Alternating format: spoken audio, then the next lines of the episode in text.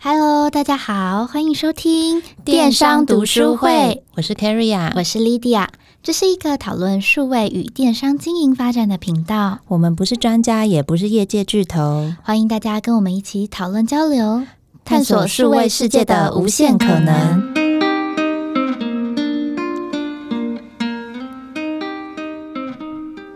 Hello，大家好，我们今天想要聊一聊 SEO。今天有请了一个来宾，叫做 David。David 他是 SEO 操作的能手。过去在 SEO 的经验有六年以上，而且曾经在英国跟台湾不一样的国家做 SEO 的操作，所以我们今天就想说，可以邀请 David 来跟我们分享一下 SEO 的知识。耶，yeah, 欢迎 David，欢迎 David，嗨，大家好，自备音效。对，哎，那可以请 David 稍微简单的帮我们介绍一下自己吗？好，没有问题。呃，大家好，我是 David。那我在行销圈有大概摸索了好一阵子，之前有做过口碑社群跟行销。然后现在定居在呃 SEO 的这个工作上面，过去的经验比较多是媒体代理商或是代操公司。目前碰到的客户，他的问题其实都大同小异。这一次就可以来这边跟大家分享一下过去曾经碰过的问题，然后也可以分享给大家这些问题的答案是什么。对，非常的期待。啊、谢谢谢谢。哎，那所以第一个问题上，我想要问的就是。到底什么是 SEO？因为这个问题啊，我有一个朋友就问我，他就说他到了一间公司，他公司的老板就跟他说：“好，这个月目标就是做好 SEO。”然后他就想说：“等一下，就是什么叫做做好 SEO？” 因为他也不是 SEO background 的人，于是乎他的做法就是。打开他们公司每一篇文章，塞入一些他自己觉得好像大家会搜寻的关键字，然后就做完了。一个月以后，他就发现他们的网站提高了一页还是两页，可是他就又很不确定，就想说：“哎，所以这个就是所谓的 SEO 吗？那就是他到底做的对不对？”他问我的时候，我觉得我也没有一个很好的解答。那刚好今天你在这里，我就想说来问你，什么是 SEO？它的定义到底是什么？好，这个话我觉得那个老板不太对，想不到更中性的词。一般不管是任何的工作，先不论是不是 SEO，就已经交代工作下去，你你要一个指标可以看。如果老板想要跟这个人说你要把 SEO 做好的话，那他一定需要跟这个人说，接下来我要看的指标是什么？比如说。呃，我现在要把 SEO 做好，那我要看某一个关键字的排名，在下个月它有有所变化，这是比较清楚的指令，也是比较传统的 SEO 要看的指标。刚提到这个案例，它的做法其实就还蛮好的，就是去找一些呃大家会搜寻的关键字放在它原本既有的内容上面，就是大家都可以做的做法。那我这边大概讲一下 SEO 它实际上的定义是什么呢？跟实际上我们在做的事情有哪一些？SEO 这个东西，它中文叫做搜寻引擎优化，在字面上会经常误导人，很多人会觉得我们是去优化搜寻引擎，但事实上不是，我们做的事情是去优化网页，然后让搜寻引擎喜欢它。所以 SEO 一直以来，我觉得有点算是误解，就是大家觉得这是一个工程师的工作，对，但但其实不是，这里面跟工程师有关的工作可能只占百分之十甚至百分之五，比较多是可能企划端或是文案端的工作。所以你的意思是说，像 SEO 比较不像是应该要怎么样让台湾的男生更懂得女生的好，而是就是 要是哎、女生，你首先要提升自己的内涵，自然而然就会吸引到对的人。我早上在 re 稿的时候想到这个案例，但是我觉得会就引发性别性别之间的战争，所以我就把它删掉了。这样，对，既然提出来，那我们就可以。呃，大概这样讲，就是我们只要记好一个心法，就是讨好使用者。就以刚的案例来讲，有点像是有个女生，那她想要吸引她喜欢的男生，她有很多方式可以去吸引他。这并没有一个正确答案，你可能不能像去翻以前的文献说，哦，我要缠男生喜欢缠小脚的女生这样，对，清朝的，对。但是呃，现在你缠小脚，大家就会觉得觉得你是时空旅人之类的，这一招就没有用。这个跟 SEO 就有点接近，SEO 的招数也是与时俱进。它并不是一招你可以永远都用下去。女生追男生或男生追女生也一样，可能有一个男生吸引你，他吸引你也不会是只有一个因素，比如说他长得很高，所以我喜欢他，就不不会是这样子。像网站也不会是哦，因为他很快，所以他的排名就往前。嗯，对。那你女生看一个男生可以说哦，因为他可能胡子胡子适中。然后，呃，他的手臂肌肉刚好是他的菜，他可能有两百个考虑的因素去喜欢那个男生。所以，呃，如果我们的网站想要做好 SEO 的话，其实就是记刚刚提到的心法，就是我们要讨好使用者。所以，我们要先想好，呃，我们网站想要吸引的是哪一种类型的人，那我们就把我们的网站变成那个类型的人会去喜欢的网站。当我们把这些事情做好的时候，那 Google 演算法它就会去喜欢你的网站。Google 它的演算法，它的目的也是想要模拟一般使用者的想法。当使用者喜欢这个网站的话，演算法就有可能喜欢你这个网站。那我这边可以大概解说一下，就是演算法是什么？这听起来很高深，然后很像工程师会讲的话。呃，演算法这东西其实很简单，它就是它其实就是想法，你脑袋里在想的一件事情，这个东西就是演算法。比如说，你今天中午要吃饭。你会想说，如果中午很热的话，我就吃凉面；如果今天中午很冷，我就吃拉面。那这就是演算法。它跟工程师有关的地方，就是工程师会把演算法实现出来。我们要做到演算法喜欢我们的网站，其实就是让我们的网站变得呃使用者喜欢，那我们就可以达到我们最终的目的。所以它就是去符合这一个逻辑。然后再透过程式的方式去把它呈现出来，是这个概念。呃，程式是其中一个方式，因为像一个网站，它可能会有很多不同的层面，就像刚刚提到的，就是男生会吸引女生，它其实有很多不同的面向。那一个网站会吸引使用者有很多面向，像是技术层面，技术层面的话，就有很多事情可以做，比如说你网站的速度，或者是你 UI 的设计。以前网站好了，以前并没有 RWD 这件事情，因为以前没有跨装置这一回事。对，对以前可能甚至都是。桌机为主，所以那时候你做 SEO 的时候，没有人会去考虑呃跨装置的这件事情，然后甚至也不会有人去追求速度，因为以前的图片的解析度也没那么高，那内容也没相对没现在这么多，也没有挂那么多特效在上面。但是现代大家就开始追求这些事情，时代所趋。对，好，那这是技术层面，然后第二个是内容层面，呃，这个也是与时俱进，就是要看。呃，你要去研究你的使用者喜欢什么样的内容，然后跟现在社会上大家对这个内容都有做哪一些讨论。在 Google 里面搜寻巨人好了，对，那你可能十五年前你搜寻巨人的时候，你会就看到那个玉米玉米罐头广告，对，或或者是金氏世界纪录的的文章这样子，对。但是你现在如果搜寻巨人，你就会看到一堆晋级的巨人的的内容，对，因为 Google 会知道说，呃，现在使用者他搜寻巨人的时候，想要看的是这类的。内容，所以在做 SEO 的时候，其实没有一个标准答案。那这个答案也是会一直改变。也许今天是这样，明天就不是这样子。我们要想办法跟着时代、跟社会趋势、跟你自己了解自己的使用者，去优化我们的网页，才会去做到最后我们想要讨好使用者的目的。嗯，我们刚刚已经了解说，就是 SEO 它可能一个基本的概念是什么。那今天如果讲到一个比较在那个现实一点的，就是对于电商来说，好了，就是我们。今天想要在线上卖东西，那到底 SEO 对于电商网站的帮助在哪里？其实 SEO 这个东西，它就是如果做得好的话，它对任何类型网站都有帮助。比如说内容网站好，因为内容网站它是要靠广告去取得收益，所以它的它的重点是要流量。呃，在这个案例之下，SEO 为这个网站带来的流量就是它最大的帮助。那如果是以电商为例的话，SEO 做好其实有比较多元一点的帮助。第一个流量，这是一定有的，因为你流量多、基数多，你的转换就有可能会提高，对不对？就是你的母数越多，你的指数就有机会更多。呃，它还有其他面向可以看，比如说第一个是你在下广告的时候，对广告的品质分数，因为在做 SEO 的时候，其实是对你的的广告的评级是有帮助的。就是现在的电商很少不去做广告投放，所以如果我们在做广告投放的时候，一个网站有做 SEO，另外一个没有做的话，他们是。CPC 有差，那他们曝光数就会有差，对他们的呃 ROAS 也会有影响，这是其中一个帮助。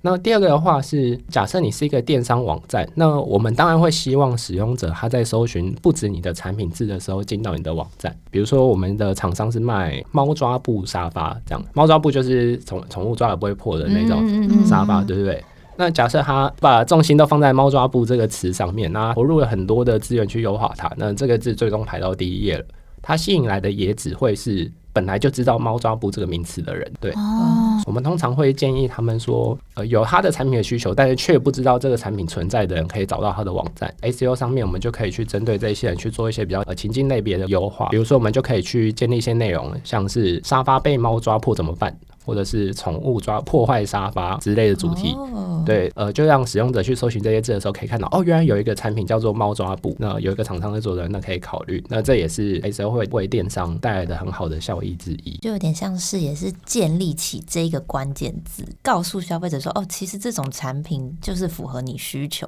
再补充一点，就是假设有很多使用者进行我们刚刚提到的动作，搜寻很多宠物破坏破坏你的家具类的。的资讯，然后每次都看到你的时候，呃，你的网站在他的心里就会有比较高的权威性。之前有听说，就是大家不会开玩笑说，最好藏尸体的地方就是 Google 搜寻第二页，因为没人会点到那里。没错，没错，没错。因为我们现在看到第一页的那个品牌，通常是大品牌，所以这个其实也验证了这个说法，就是使用者会去点击，倾向点击他熟悉的的网站或品牌。那做 SEO 的成本的这件事来说的话，它会很高吗？因为听起来它好像。其实是必须要一直与时俱进，然后也是要做蛮多面向的考虑。没错，好，所以很高，是不是？可高可低，就是呃，SEO 的成本，因为就像刚刚说，SEO 要做的面向是很多的。那这个取决于呃一个公司的制度跟他们所握有的人才。比如说，我现在一个。客户他是网页设计公司，但他就开一个选物的网站，那他们里面就很多那个前端的工程师，所以我们在做一些技术调整的时候，我出一个建议书，然后我们下一次讲话就是下个月的事情，因为他们看完就会自己去处理，他们不会有任何问题。但是呃，像我之前有接触过别的比较传统的的客户，他们公司比较没有这类的资源，我们给了建议书之后，目前最高纪录是他一年半之后还没有调整完。就一直跟我说，哦，这个还在还在队伍还在排队还在排队这样。但一年半以后，可能趋势或者什么也都不太一样，对，是不是要调的东西又不一样？欸、对对，会有这个问题。所以这个对那一家公司来说，它可能耗费成本就高很多，因为他就雇佣了一个 SEO 公司，却闲置在那边一年多，没有办法做任何进一步的工作。那对他来讲，他的成本是非常高的。成本的话是要因人而异，因公司而异，看每一家公司做事情的效率而有所不同。我这边想要问一个问题，前面这位提到的比较像是我们从就是 content 的角度，内容的。文字调整去帮助 SEO，反正就是在搜寻引擎的排名嘛。可是我好像也听过另外一种讲法，是说好像某某网站做 SEO 比比较好做，某某平台做 SEO 比较好做。这种就是在网站的架构上对于 SEO 的影响，不知道你是不是可以分享一下？当然可以。就 是我今天早上 re 稿的时候呢，我还想说，当如果有这个问题产生的时候。呃，我就要说哦，请那大家可以回去听，就是之前的第几集有讲到那个各平台的优缺点，我觉得讲的还不错。好，所以就大家可以回去看之前的，呃，回去听之前的第八集啊，第八集嘛。那我这边提一下，就是以 SEO 角度去去讲类似这些事情。其实有蛮多客户会问我们，也不是客户，很多业务会问我们说：“诶，我有个客户他是做这个的，他可以做 SEO 吗？或者是他网站是什么平台的，可以做 SEO 吗？”那事实上，他只要是一个网页，甚至这网页不是你的，都是可以做 SEO 的。像我们刚刚一开始说的，SEO 能做的事情是非常多的，就是我们可以做技术面，技术面就很多事情可以做；跟内容面，内容面有一堆事情可以做；然后跟比较呃站外的的事情可以做。就像大家可能有听过说。呃，SEO 呃，站外年检是一个很重要的因素。那这个对公司的公关部门也是有帮助的。SEO 能做的事情是非常多的，看我们选的平台是什么。比如说，有一些加站平台，它是不给你放最新消息或者是软性内容，它是没有这个功能给你做的。嗯，对，那它可能就比较没有办法着重于在。呃，新增软性内容上面有一些加单平台，它是没有办法给你做技术调整的，但是它可能有一个部落格专区，那你可以在上面疯狂的就新增相关的文章。那有一些甚至呃，有人想要做一则 Facebook po 文的 SEO，那就是你除了内容之外，你什么都不能做，但是你可以透过一些公关的角度去找，比如说 KOL。或者是呃外在的连接，想办法让大家去连接连回到你这个贴文，那这也是一种做法。不论平台是什么，它都可以做 SEO，只是它能做的事情的项目的多寡不一样。所以基本上，如果要做 SEO，然后你用的平台又不是自己的时候，你可能就是需要先去了解说这个平台能够提供你怎么样的功能或者是服务，你进而再去思考出适合它 SEO 策略。没错。那在就是电商网站，可能就有分成那种资源比较多，或者是资源比较少，再或者可能不是资源多少，就是像我前面提的朋友，他就是完全没有碰过 SEO，他现在要进来帮他们公司做 SEO 这个事情的人，可以分享一下下在不一样子的阶段，可以有一些怎么样不一样的操作吗？那就是针对电商类型的网站，因为我猜想听众比较多是经营电商类型的人。呃，我这边就分成两种类型。第一个是刚起步，现阶段没有什么资源可以去投入你的 SEO 的情况之下的做法。那第二个就是你资源超爆多，超爆爆多。你说两亿一年？对，两亿一年。现在可以买友达，不买台积电了 是吗？对对对，好的。对啊，现在友达还不错。好，我们分成两个面向。那第一个是资源比较少，或是刚起步的时候做的事情。那第一个就是我们的技术层面一定要先做好。S U 其实有一个类似需求理论，在心理学或者是传播学上面有有一个理论叫做马斯洛需求理论，就是指一个人他他的需求是有一个金字塔堆叠而成的。这个金字塔最底端叫做生理需求，就是他一定要满足生理需求，他才可以在网上满足其他需求。因为生理需求就是他必须要可以活着。那 SEO 的话，其实有类似的概念，就是一个网站，如果就是我们最终目的是想要赚到钱，好，假设我们最最高那个点是赚到钱，对，那我们的最下面的话，最下面那一层是我们的网站必须要被 Google 可以收录。就是如果你的网站连 Google 搜都搜不进它的搜寻引擎里面的话，那就没有排名这件事的这个问题的存在，因为你根本就不存在于那个资料库里面。我们首先要先让我们的网站可以被收录，这是最底层，然后再往上是可存取性。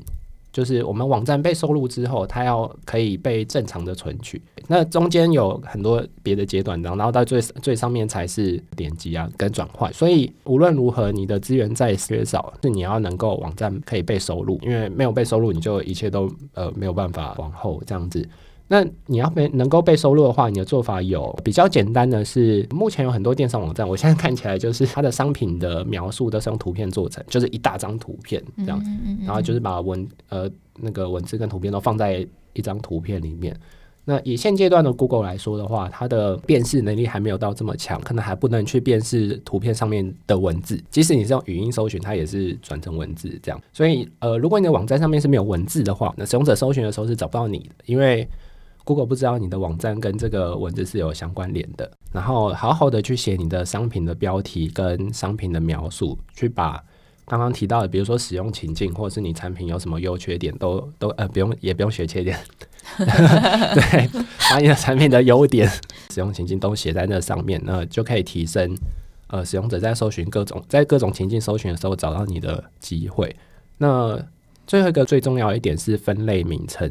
因为我现在看到很多，尤其是呃服装或是饰品的网站，它在做分类的时候会用觉得很有创意的方式，事实上真的蛮有创意的，就是比如说初秋呃满怀希望的少女心 啊之类的这样。我看过这种。对对对，然后这是一个分类，然后也看包括什么，然后点进去啊结果是洋装。对，但是当一个要找。找洋装的女生，她在搜寻的时候，她不会去搜寻初初秋可爱少女心，她会去搜寻洋装。所以我们在做分类的名称的规划的时候，我可以理解，就是有一些会有品牌形象的需求，她想要做一些可爱的文案。但是以 SEO 的角度的话，这个方式是对网站不太有帮助的，所以大家可能要去找一个折中点，这样。那我这边有一个问题想要追问，因为我觉得在官网拍摄好像确实常常会看到这样子的操作方式，可是我想要了解的是说，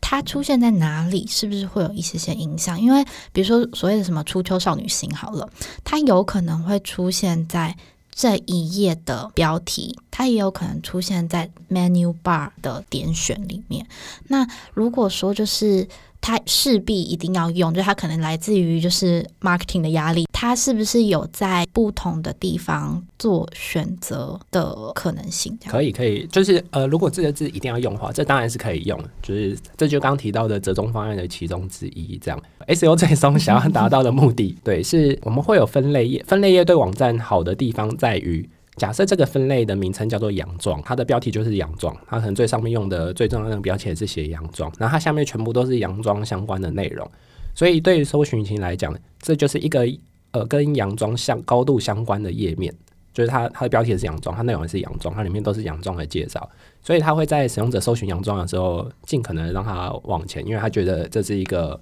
使用者想看的东西，但是呃，如果我们要加类似这种品牌标语进去的话，其实有别的标签，就是你还是可以放在页面上面。就是我们其实有一些标签是有分重要性的，我们只要不把不重要的呃文案，虽然不是说品牌的文案不重要，但是以 SEO 的角度，它的确是相对比较呃帮助没有那么大的，对的文案去用一些比较普通的标签去写它，那就没有什么问题。所以意思是说，我随便举例了，大标可能就是。对于 SEO 的排名就会比较前面一点点，但是内文可能就会稍微排名没有那么重要，所以就是在两个的选择上，你可能就可以把关键字尽量塞在标题的地方嘛。对，没错，就是比较重要的文字放在标题上，那它就有一些标签可以使用，像标题的标签就叫 title，嗯，这样。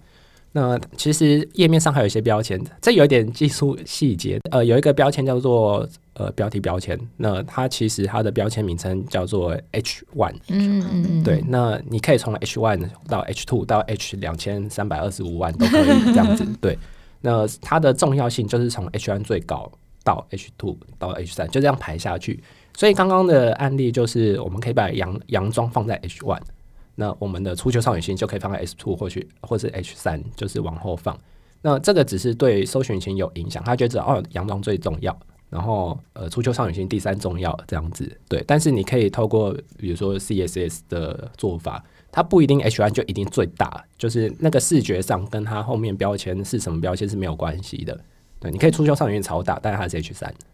对，嘿嘿，就之类的这样，嗯，懂，就是感觉是就是给系统看的，跟给前台 user 看的，它可以比较不一样。但是权重上来说的话，对对对对，了解。嗯，刚刚有提完那个技术层面之后，然后内容经营的部分，就是我稍微讲一下，因为刚刚其实前面有讲过一些了。这样，我们希望使用者进来，他不是只透过我们产品相关字进来，我们也希望透过其他的情境字，或者甚至问题，因为大家会喜欢在 Google 上面发问。所以一个网站的就部落格的页面，或者是 FAQ 的页面，就相对非常重要。这是使用者在搜寻，比如说我的沙发被抓爆了怎么办？关键字的时候可以找到的地方。这样，因为你搜寻这些是不会进到产品页面的，所以这是内容的重要性。然后第三个就是刚刚提到的外部连接部分。当你的预算相对没有那么高的时候，就其实现在有个专有名词叫 KOC，就是比较小的 KOL 的概念。我们、前面几集有提过，如果不确定的人也可以就是再听一下。那 KOC 的话，就是相对呃预算比较低的厂商可以去使用的的网红这样。那我们在跟客户配合的时候，也会跟客户说，如果你有配合 KOC 的话，其实呃有一些 SEO 的做法，就是当你要求对方这样搞一些文章的时候。它有一些加连接的方式，跟连接要使用哪些文案，跟连到要连到我们网站的哪一些页面，这些都对 SEO 是有帮助的。未来如果大家有这个资源的时候，其实利用 KOC，因因为你既然都已经投入这个资源了，我们可以就一鱼两吃的概念。你除了 KOC 帮你曝光之外，你也可以让它帮你做到 SEO 提升的效果。哎，不好意思，KOC 事实上就是 Key Opinion Customer 嘛。那你刚才说，事实上可以透过发稿给他们提供连接的方式再回连回来。那我这边有一个问题是说，像以前在比较早的年代，像我们就会发稿给网红，然后当你在走 campaign 的时候，你搜寻字，你就会发现哇，哎，每一个人的大标文案内容跟连接，甚至说网址都长得一样。嗯、可是，在现在这个就是大家越来越熟悉的阶段，我先不提说大家可能一看就知道这是叶配。另外一个方面是，比如说在我们要下标题或者是缩网址好了，就是这两个到底应该要请他们标题跟连接尽量都是一致的，会更方便 Google 去辨识，还是他们应该要有一点点不一样，会让 Google 觉得更有信赖感？这个的话其实没有呃没有标准答案，然后。以我个人的喜好来讲的话，我会希望就是每一篇的标题都不一样。那连接的话就没有差别，因为那个连接其实它它只是一个导回来的连接而已。这样的标题的话，我觉得应该不一样的原因是因为假设都一样的话，那 Google 它其实有个机制，它会去把。觉得相同的内容，他会把呃他觉得先产生内容那个显示出来，那剩下他可能就会让你看不到。有时候你在搜寻关呃关键字的时候，然后搜寻很少，那你拉到最后面，他会 Google 会给你一个选项，说要不要显示全部的搜寻结果。那个其实就是他把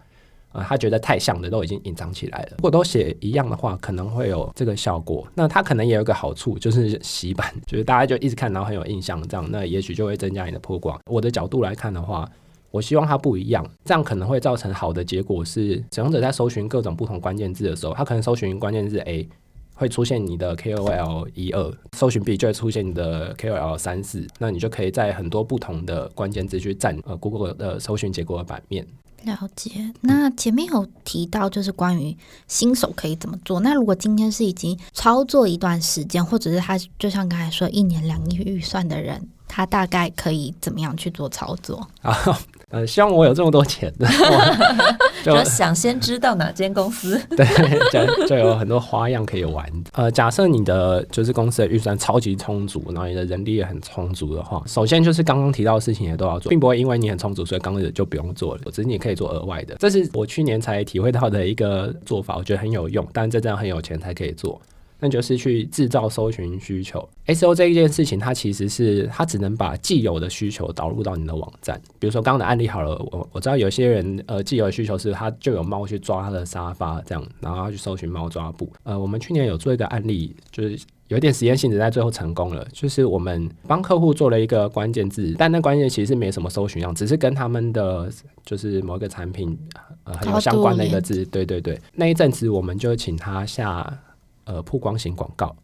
因为它有很多竞品也在做类似的事情。因为我们事前已经有先把这个字让它排在第一页了，所以当它一下完曝光型广告之后，这个字的搜寻量就开始提升，因为大家会一直被这个字洗脑，它那个那个广告就一直有这个字出现。所以大家就会去开始搜寻那个字。当被搜寻的时候，第一个就会先看到他的网站，然后再是他请的 KOL，然后再是他的社群平台。就是我们已经把这些局已经布好在这边了，然后只是等人去搜寻而已。这件事情更成功的一点是，这个当初我们没有料到，就他的竞争对手也狂打这个字的曝光型广告，所以他有点在帮我们提升我们的自然搜寻流量。因为他的对手打越多，那我们也打，那使用者被洗脑就越多，他们就越会去搜寻那个字。但他们一搜寻看到就是我们的网站，哇哦！对，所以这是一个蛮成功的案例。所以当如果你有钱的时候，这个做法是蛮有趣，就是把你想要推广的一个服务或者一个字，先把它用 SEO 的方式提升到第一页，然后再去提升你的搜寻需求。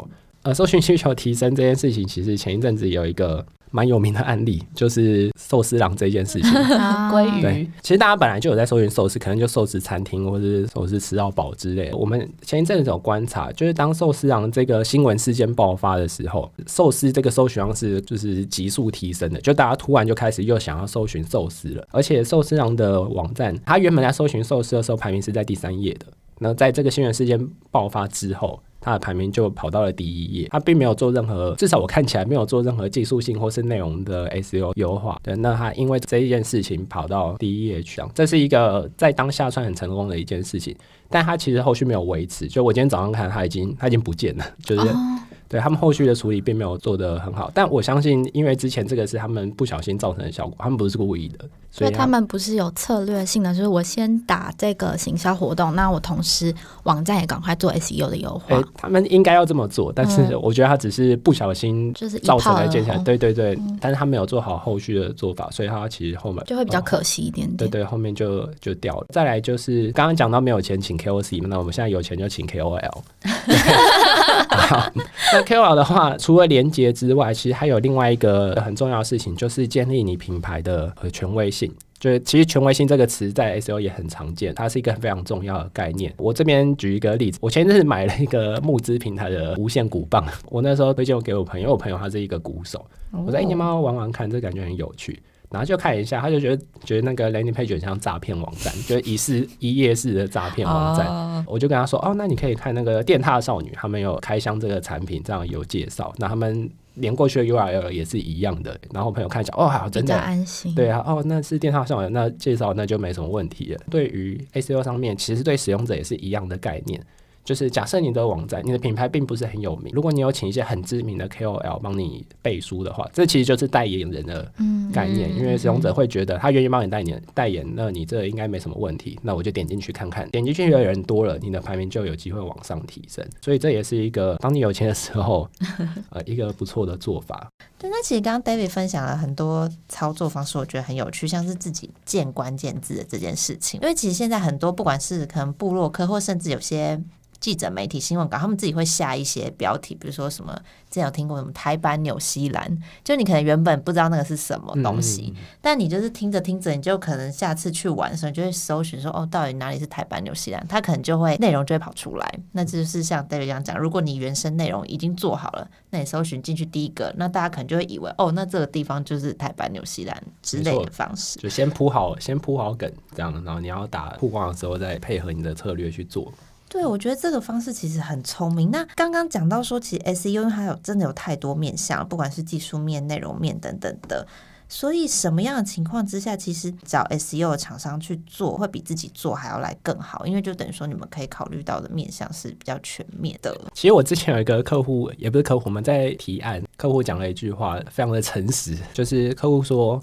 呃，希望找我们去当他们顾问，然后他们其实没有打算要长期跟我们配合，他只是想知道就是 SEO 的执行通常是怎么执行的，然后有哪一些需要注意的地方。可能我们呃我们合作了一年左右之后，他大概也知道要怎么去处理，他就可以自己来做。我觉得也正常，因为如果我是他，我也会干一样的事情。嗯、对，SEO 其实是可以自己做的一件事情，只是你你要有那个概念存在。呃，如果你呃没有这概念的话，或者是你没有时间去关注 SEO 的趋势。或是去研究 SEO 的一些技巧的话，那这是其中一个你会去找厂商会比你自己研究还要好的一个点，或者是呃有一些厂商他自己做的时候会去碰到一些技术上的瓶颈，因为 SEO 除了内容面还有技术面的存在，事实上就有一些的确是需要工程师的帮助。这些事情如果他并没有一个工程师存在的话，那他会花很多时间去从头研究这个技术的的基础是什么，然后他要怎么把这个基础去用来调整他的网站。那对他来讲是一个很大的学习成本。当你碰到这种事情变得很多的时候，那也是去找 SEO 顾问对你来讲会更好一点。还有一点就是，就网络上 SEO 教学是非常多的，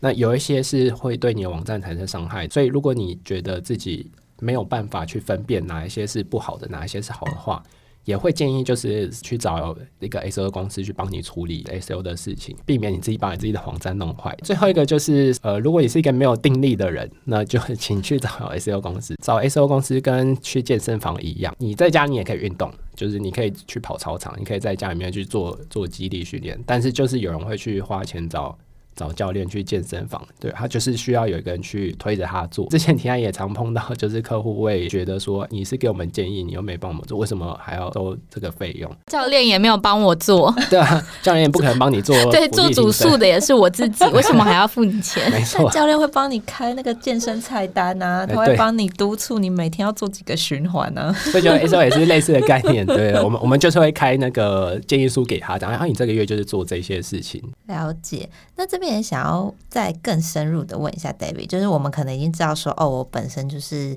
人力比较缺乏，那可能没有人可以专注在 SEO 的这一块，所以我们确定要找就是专门做 SEO agency 来帮助我们。那有哪一些注意事项是我们在找寻这一间呃代操公司的时候我们要去考虑的？诶，我这边事实上就觉得问这个问题问的很好，因为我觉得有分成两个面向。第一个面向是说，我今天如果完全没有做过 SEO，我可能会怕 SEO 厂商骗我钱，就是这是 我